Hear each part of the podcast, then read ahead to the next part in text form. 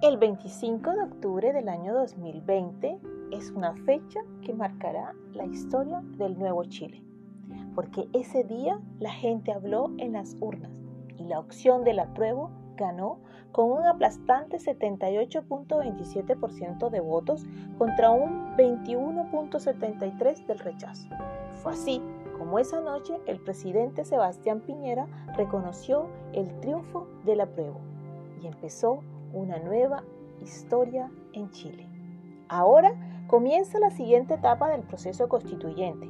En esta ocasión, el órgano elector que se encargará de la redacción de la nueva constitución será la Convención Constituyente, que logró el 78.9% de las preferencias en este plebiscito, el cual se logró con una cifra récord de 7.562.173 votantes, entre chilenos y extranjeros que fueron ese 25 de octubre a las urnas.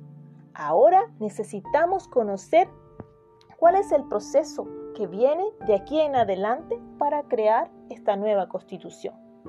Primero, los ciudadanos volverán a las urnas el 11 de abril del año 2021, con el fin de elegir a quienes conformarán el órgano redactor de esta nueva constitución lo cual lo harán por medio de la Convención Constitucional. Allí deberán elegir a 155 representantes. Mitad serán hombres, mitad mujeres, a través de la elección directa y sin participación de representantes del Congreso. Luego de eso, el órgano elector tendrá un plazo de nueve meses para redactar un texto constitucional, el cual se podrá postergar por tres meses más de ser necesario, es decir, un plazo máximo de un año. Luego de esto vendrá un plebiscito de salida. Para este plebiscito aún no hay una fecha, pero en dicho proceso se deberá aprobar el texto creado por la Convención Constituyente o simplemente se rechazaría y se mantendría la actual Constitución.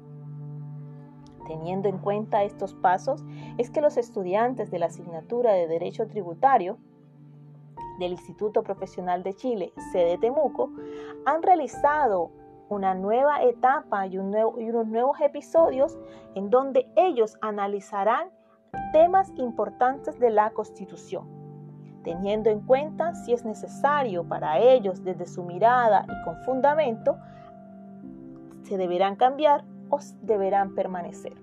Así que cordialmente los dejo invitado a esta nueva temporada Camino a la Constitución.